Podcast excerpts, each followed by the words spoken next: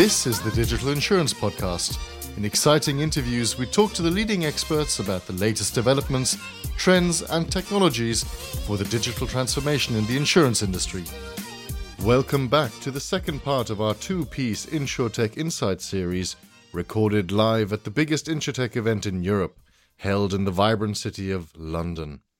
I'm your host, Alex, and I'm thrilled to be bringing you interviews with some of the most insightful and influential keynote speakers and industry leaders from the event. In our previous episode, we discussed the exciting developments and emerging trends in the insurance industry as it moves forward towards digitalization. However, the transition to the digital era is not without its challenges.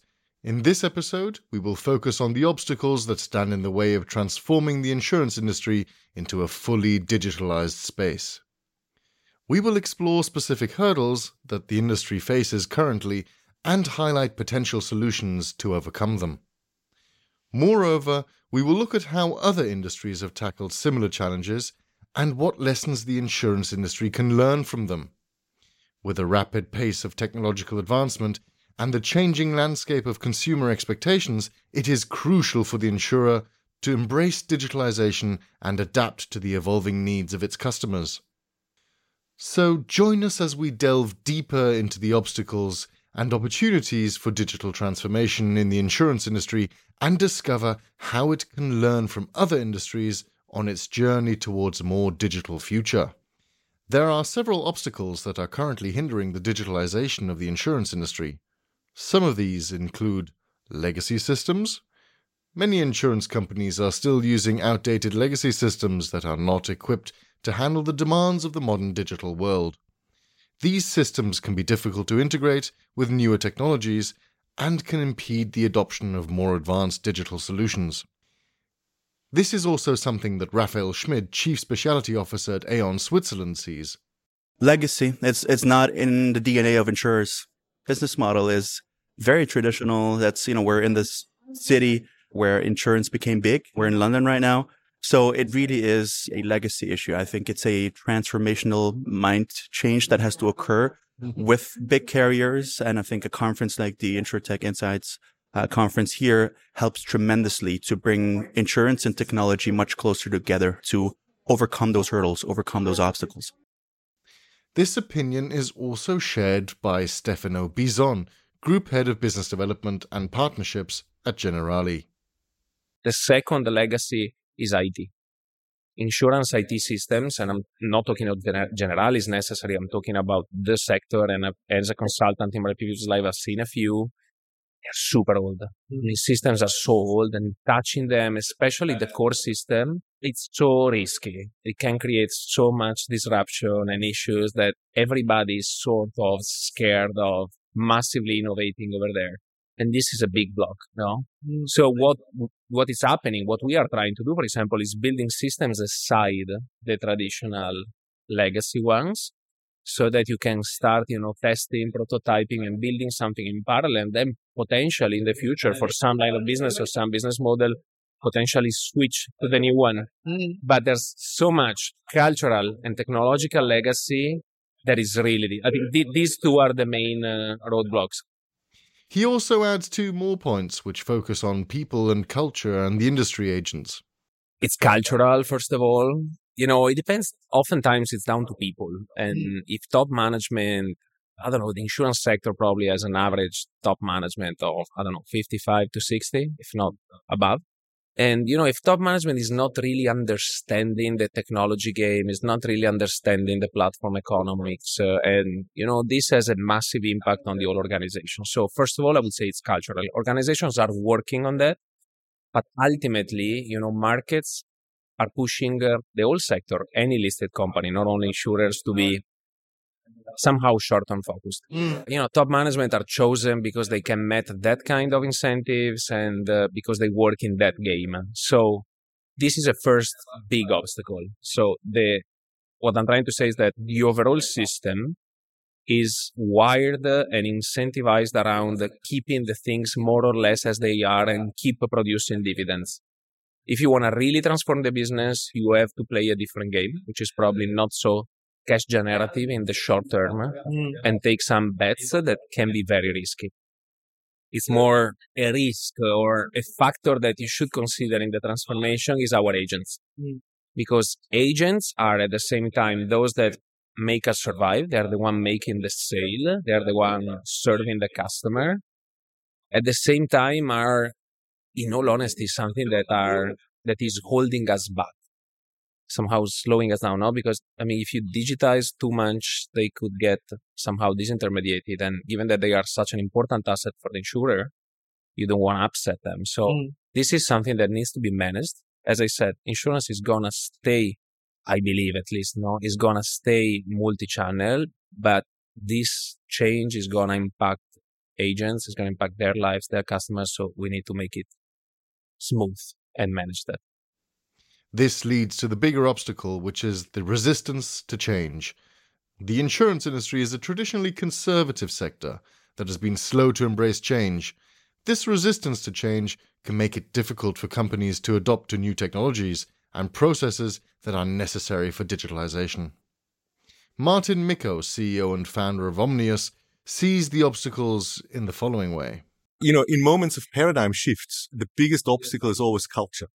So, you know, do you have the right people? Do you have the right skills? Are you brave enough also to take risks? And that's also from what we observe is, is the biggest obstacle in, in this phase of transformation, in this phase of transforming itself combined with technology. And that's going to be an interesting uh, journey for, for all parties involved. Monique Rodriguez, CFO of Revolut Insurance, adds to that. I guess biggest obstacle is companies not necessarily seeing the benefit of digitalization. That was the historic obstacle. Although the pandemic forced digitalization onto everyone mm. else. Now companies are faced with actually implementing that. How do they make that real? And that is all the way from having the vision incorporating it into the strategy, having a map, having focused resources to then implement that digitalization. That's really where the struggle is at the moment. Change management, not only in IT but also in different areas of the business, is something that needs to be focused on, according to Roman Rittweger, Aufsichtsrat at Ottonova. I think this depends on what kind of insurers you're talking about. If you talk about the old incumbents, I think the biggest obstacle for them is not only their old IT infrastructure, but it's the mindset. So I think change management is probably asked for not only a change of the IT infrastructure. Uh, if you're talking about the insurtechs, it's uh, growing quickly enough to become profitable and then growing enough to after that uh, to become a real threat in the market for the big insurers. And so financing their growth, finding ways to grow quickly will be the main challenge for the smaller insurers. Tomer Kashi, co-founder and CEO of Voom Insurance, describes how it is harder to innovate for big companies. In my mind, you know, insurance companies, in many cases, and I have tons of respect to insurance companies, they are they're huge companies. So it's very hard to innovate in general, but potentially product innovation is one of the toughest of problems because it's very interdisciplinary. You have the actuaries and the IT from the 80s and the mm-hmm. underwriting and compliance and, and sales and channel conflicts. It's very, very hard. So many insurance companies, they innovate in car insurance or home insurance, sometimes in small business insurance, but they are leaving a lot of other segments behind. Mm-hmm. And it's not the segments are left behind, the customers are left behind. So think about insurance for motorcycles, insurance for commercial drones, insurance for e-scooters, insurance for the gig economy. All of these segments, you know, it's very hard to innovate them. Big incumbents, they just don't get it. Although they have the capabilities, just too small for them to matter and to operate, and the customers are left behind. Open mindedness is something that is needed to change one of the obstacles that Sarah Wernér, co founder and CEO of Husmus, notes. I think insurance companies need to be a little bit more open minded, I think, and build that trust with their with their users. I think that's the key for me to at least certainly that's what I'm seeing in other industries that they're doing to get really close to their customers and build communities around it. Because let's face it, insurance by itself is exceptionally boring. I mean, nobody likes to buy it, but everybody needs it. And so if you don't transform yourself to becoming a customer partner you might find yourself left behind. The effect of people and culture will also play a large role in the workforce of insurers. Jantana Kemprakamroy, Chief Executive Officer of Tapoly, notes this as well. People. So it's basically culture. It's down to culture and the resistance to change. So I think that is one of the biggest obstacles. Merlin Bates, head of content at ITC Europe, mentioned the following. So I think that, you know, people, the people part of it is always going to be a big obstacle. I think if anyone's ever, if you've ever been at a company at a sort of, you know, boots on the ground level where someone's implemented a CRM system, you've, you've probably gone, well, I've been using a spreadsheet that works really quickly and now I have to put input all this data into CRM system. Obviously for, for the executives, they're hugely important to know you know, where your, where your customers are, what all that data looks like. So I think right now, not that there aren't the people to do it or that the people aren't capable of doing it, but we look at the global workforce issues that there are right now. You know, we've had the great resignation, the great reshuffle, the great re- evaluation, whatever we want to call it. I mean, in insurance, there's this rather damning statistic or scary statistic about, you know, in the next couple of years, a large proportion of the insurance industry is going to retire. So in the insurance industry, we've got the great retirement. So it's can the insurance industry attract enough people to really enact those changes as well as, you know, simplify operations, streamline, automate and all of, uh, all of the stuff that technology brings with it. For the people working in insurance, there is a need to broaden their minds to technology for the industry to evolve, as Mark Klein, Chief Digital Officer at Ergo Group, mentioned. It is similar to the digital transformation. The key obstacle we see is the cultural transformation that has to come with it.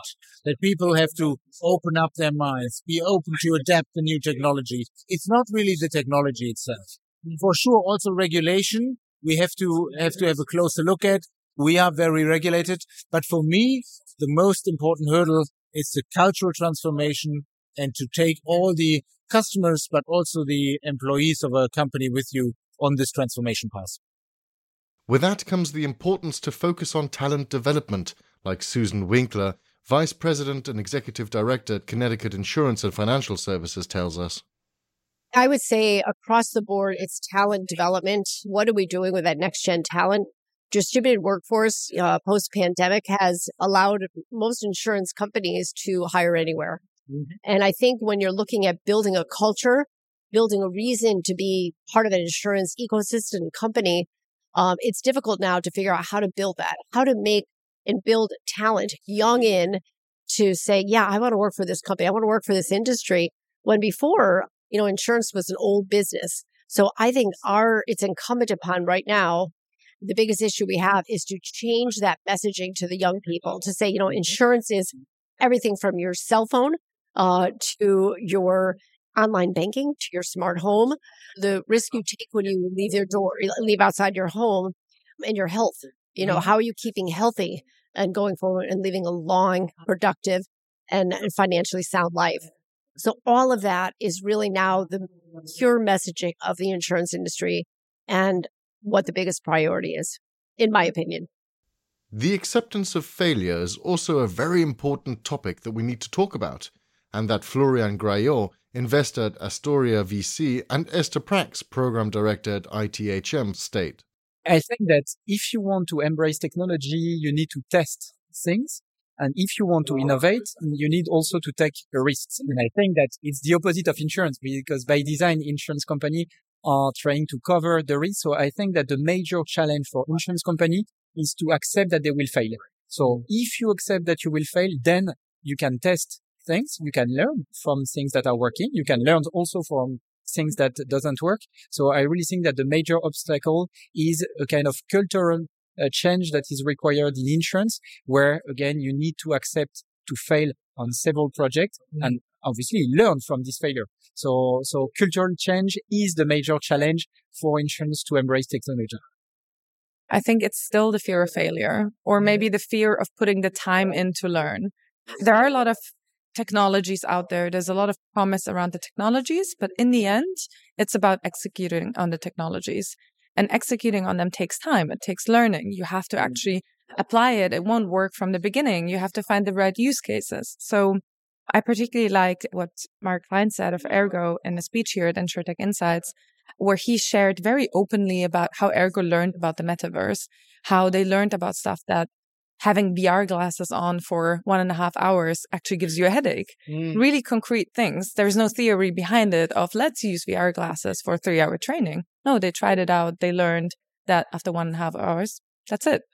And I think there is a, there's still, it's getting, I think there's more and more willingness to go through these learnings. Mm-hmm. But I think that maybe it's still in the insurance industry. I think that putting that time in for the learnings without an immediate result still really is a barrier to the real digital transformation. Another point that has been discussed is the lack of data. Insurance companies often struggle with collecting and managing vast amounts of data that are necessary for the effective implementation of digital solutions. This can be particularly challenging in cases where data is stored in silos or not easily accessible, like Pierangelo Campopiano, the CEO of Smile Insurance, tells us. I think one of the biggest obstacles is uh, the data. I see a lot of companies also acquiring services from other companies developing services, but most of the time those services are isolated data hubs and they rarely have a holistic view on all those services. Going also a service to sales strategy, this gets even more important that you have a 360 view on the customer, not only on product, but also on services. Additional obstacles that slow the process of digital transformation in insurance down are, of course, regulatory compliance. The insurance industry is heavily regulated, and companies need to comply with a range of complex rules and regulations. This can make it difficult to implement digital solutions that may not yet be fully understood by regulators. And in addition, there are also cybersecurity concerns. With the increasing amount of data that has been collected and stored digitally, cybersecurity has become a significant concern for the insurance industry companies need to ensure that they have robust security measures in place to protect sensitive data from cyber threats. Overcoming these obstacles will require a concerted effort from insurance companies, regulators, and other stakeholders. Companies will need to invest in modernizing their technology infrastructure, adopting new processes, and developing a culture that is more open to change. Additionally, regulators will need to work with the industry to create an environment that fosters innovation while maintaining regulatory compliance. The insurance industry can learn several valuable lessons from other industries, especially when it comes to digitalization. Some of these include embracing customer centricity. The retail industry has long recognized the importance of putting the customer at the center of their operations Insurers can learn from this industry by adopting a more customer centric approach to their business. This could involve using data analytics to gain insights into customer behavior and preferences, offering personalized products and services, and delivering a seamless digital customer experience. Danilo Raponi, Group Head of Innovation at Generali, notes the customer experience as one of the things that the industry is lagging behind in and could learn from e-commerce? Well, there's still we're still behind in, for example, the adoption of latest technologies. We have, uh, we have still strong and uh, old IT uh, legacy systems, and we are also behind other industries when it comes, for example, to customer experience. Right, we need to make sure the customer experience is much more satisfying, rewarding for our customers than it is currently. I think there's a lot we can learn, and also I think we should be also open to to working with partners from other industries, right? Because there are some of them like for example e-commerce right that they offer a, seamless journey from end to end you know when you're purchasing something or where you are accessing services. And i think here the value that insurers can bring is not so much only with insurance products but with value added services on top of it. Selina bilton of lucango focuses on putting the customer experience first and basically having the insurance wrapping around it so I'm really new into the insurance industry. I come from FMCG. I come from technology. I come from retail. Very new into insurance. Mm-hmm. And there is so much that I think the industry can learn, particularly around customer experience. How do you actually give customers what it is that they want and what it is that they need? And I think the insurance industries are a little bit fusty, dusty and crusty still. They can learn a lot. They can modernize and they can use digital transformation to do that. Sarah Wernér, co founder and CEO of Husmus, also mentioned that insurance could learn a lot from retail.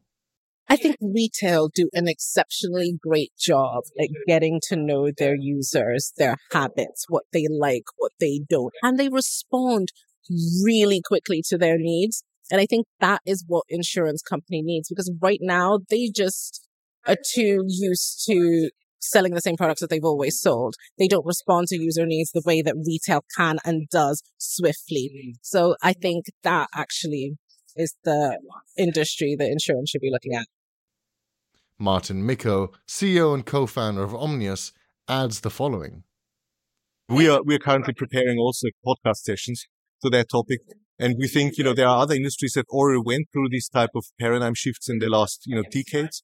I mean, if you take retail industry and all the service related incidents in the past, they were very much a labor and cumbersome type of process. And now if you look at Amazon, honestly, whenever I had an incident, it worked really well. And so they managed to transform themselves from a labor intense type of problem handling towards a customer focused type of, of resolution of your problem. And at the very end, what's the difference between an Amazon service incident to a claim from an insurance? Well, there's hardly any. And there's other examples as well. But at, at the very end, you might also look into banking. You might also look into you know, that, you know, some products will disappear anyhow because, you know, generation Z or alpha, they won't you know, buy a car anymore, but they're going to rent a car. And with that at hand, you know, you don't need an insurance product itself anymore because your insurance is going to be part of a bigger package, a bigger value proposition. And all of that is going to be really exciting. And that's why I love working in this industry. The user and customer need is something that Esther Prax, program director of ITHM, notes as well. I think what they can learn from different industries is customer obsession. So really creating delightful customer experiences without tying it immediately to the sell. And this is something that, for example, I'm going to take an example that's really far away from the insurance industry is something I personally love as a customer, um, is Spotify Wrapped. Spotify Wrapped just gives you a great customer delight. At the end of the year, they analyze your customer data. They tell you what you listen to. You ca- you have an emotional experience. You say, "Ah, oh, I remember this year was all about heartbreak, so I listened to a lot of heartbreak songs." Um, and there's no sell. There is no, you know, now upgrade your Spotify um, Premium to Premium Plus or whatever. Mm. It's purely around emotional bonding, around the customer experience. Now, music is a very emotional product. I know if you've heard those answers before, but if you look at the fintech industry, I think finance and banking also managed to, in a way, to become more emotional, to, to tie customers more to them, to, yeah, put a customer obsession at the center in simplifying, for example, complex fields such as trading with Trade Republic, for example, mm. simplifying it, making it very transparent and, and giving the customer immediate feedback of how they're performing, what's happening, giving them some tips. Yeah. To really just put the, the emotional experience and the customer obsession in the center of it. The closeness to the customer is something that the insurance industry is still lagging, as Oliver Veneer, VP of Strategy at Imburse, states. Learning so much about tackling those obstacles, let's say operational efficiency or distribution, has to start with learning from other industries that they succeeded once they got closer to the customer. Take streaming, for example. You used to have to go into a store to go rent a video, mm-hmm. which means before you had to go to an electronic store to go buy a video machine then you had to buy the right video machine to even play the right format. And that's a nightmare. Today, you go to a website and you type a name, you search for it, and it plays, regardless of which device. Is it small? Is it a phone? Is it a laptop? Is it a TV? Is it a smart TV? You've taken all that complexity out because you try to get closer to the customer saying, how are they going to experience it? So learning from other industries is understand like what did they have to do to change that mindset and, and, and how do you put the customer in the middle, not your tech and your perceived IP. And I think that's what they need to look at other industries, how they broke that down. Another valuable lesson that can be learned is the use of artificial intelligence and machine learning.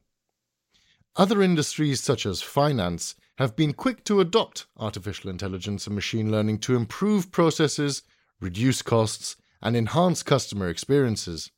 Insurers can learn from these industries by using these technologies to automate manual processes, improve underwriting and claims handling, and deliver more personalized products and services. This is something that Tomer Kashi, co founder and CEO of Voom Insurance, added to the questions.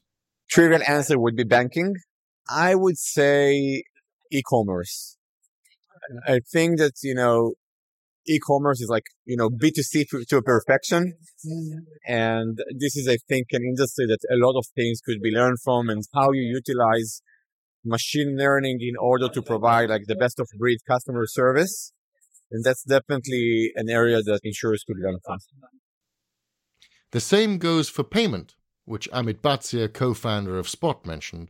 So we see, I think, more innovation in different industries. In the insurance industry, we see a lot of innovation in very specific areas, but we don't see it move as fast as other industries.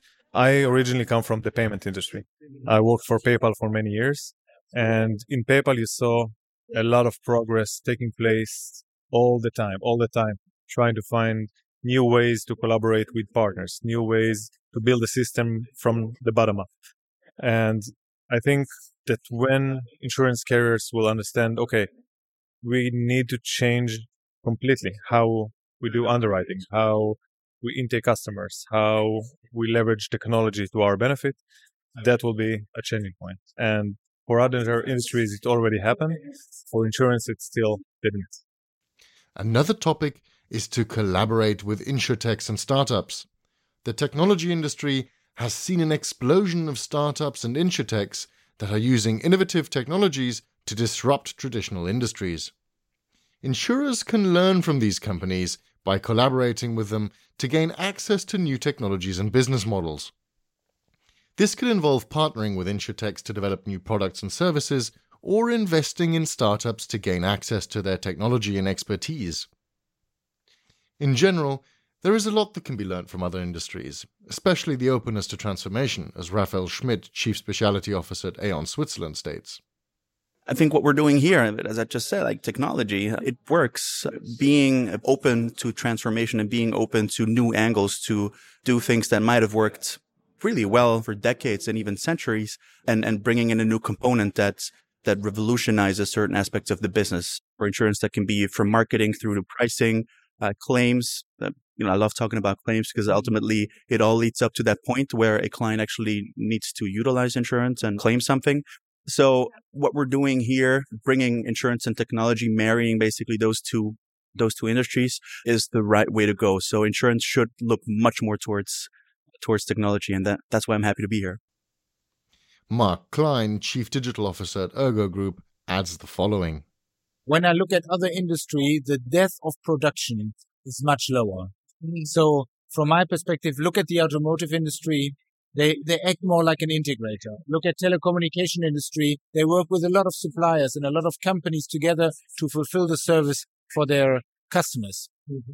As the insurance industry, by our heritage, we even have coded our own software. Yeah, mm-hmm. we have done everything end to end with limited collaboration. So a lot of make and very limited buy. And I think here we need to open up.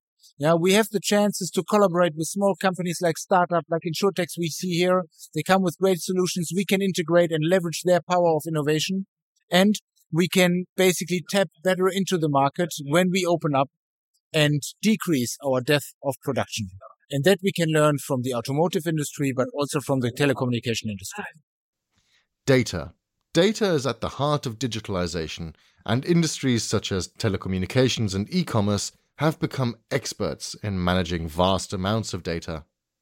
Insurers can learn from these industries by investing in data management technologies, adapting best practices for data governance and security, and using data analytics to gain insights into customer behavior and market trends. Florian Graillot, investor at Astorya VC, says the following obviously we think about the banking space because they are kind of a cousin industry from the insurance space but I would go for the uh, telco space. That's something that was mm-hmm. mentioned on stage earlier today. And I think that the, the comparison is right because a new player, Apple, back in 2007, entered space and kind of disrupted, I don't like the word, but mm. disrupted the industries. And all of a sudden it created a whole mm. industry on top of the technology. And I believe it, it could happen exactly the same in insurance where we look a lot about insurtech layer, but the truth is that I believe that third party platform, e-commerce, marketplaces, tech giants could be the, the real threat in the future. Again, the tech layer, the insure tech layer will bridge these two worlds, the platform and ecosystem on one side, the insurance carrier on the other side. So I, I think there is a lot to learn from the telco space. Also, we need to learn to adopt agile methodologies. The software development industry has embraced agile methodologies to deliver products and services more quickly and efficiently. Insurers can learn from this by adopting agile methodologies to improve their speed to market, reduce costs, and respond more quickly to changing customer needs. Overall, the insurance industry can benefit from learning from other industries that have successfully navigated the challenges of digitalization. By embracing new technologies, adopting best practices, and collaborating with insurtechs and startups, insurers can position themselves to succeed in the digital era. It has been a pleasure to share the highlights of the InsurTech Insights event 2023 in London with you. We have covered a range of topics, including the emerging trends and developments in the insurance industry, the obstacles to digitalization, and the lessons that insurers can learn from other industries. Throughout the event, we had the opportunity to meet inspirational people, including industry leaders, innovators, and entrepreneurs who shared their insights and experiences with us. From these interviews and discussions, we have gained valuable knowledge about the challenges and opportunities facing the insurance industry in the digital era. As we look forward to next year's event, we can only anticipate the exciting developments that will continue to shape the industry. We hope to continue sharing with you the latest insights and updates from the world of InsurTech and look forward to seeing you at the next event. For the Digital Insurance Podcast, this was Alexander Tackenberg. That was another episode of the Digital Insurance Podcast. Be sure to follow us on LinkedIn and leave us a review on Apple, Spotify, and the rest.